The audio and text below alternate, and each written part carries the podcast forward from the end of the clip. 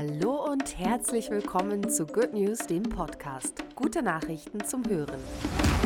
Mein Name ist Bianca und das sind unsere sechs guten Nachrichten aus 2022 zum Thema Tier- und Naturschutz. Auf ein gutes 2023 mit noch viel mehr guten Nachrichten. Spanien. Tiere sind fühlende Wesen, keine Objekte. Dies hat nun auch die spanische Regierung in einem neuen Gesetz verabschiedet. Das Wohlbefinden von wilden Tieren und Haustieren ist dadurch auch nach privatem Recht besser geschützt.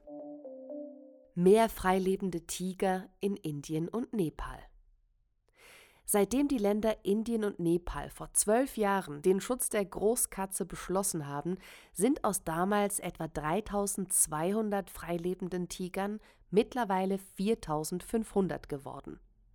Betrachtet man Nepal allein, hat sich die Anzahl der Tiger dort neuesten Zählungen nach knapp verdreifacht. Island stoppt den Walfang. Island ist neben Norwegen und Japan eines der Länder, in dem noch kommerzieller Walfang betrieben wird. Doch damit soll ab 2024 Schluss sein.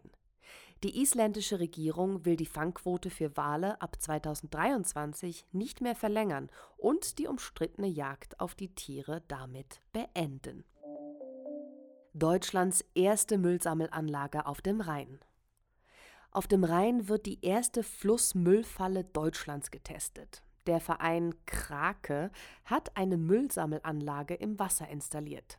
Schwimmplattformen mit Metallnetzen sollen den Ufermüll am Rhein beseitigen. Das Projekt wird von der Uni Bonn begleitet und soll mindestens ein Jahr dauern. Mini-Organe auf Mikrochip ersetzen Tierversuche. Tierversuche AD, Miniaturmodelle von Organen, die im Labor hergestellt werden, könnten künftig Versuche mit Tieren in der pharmazeutischen Forschung überflüssig machen. Das Startup Nargonoid hat Mini-Organe auf Mikrochips entwickelt, die die Prozesse im menschlichen Körper realistisch darstellen.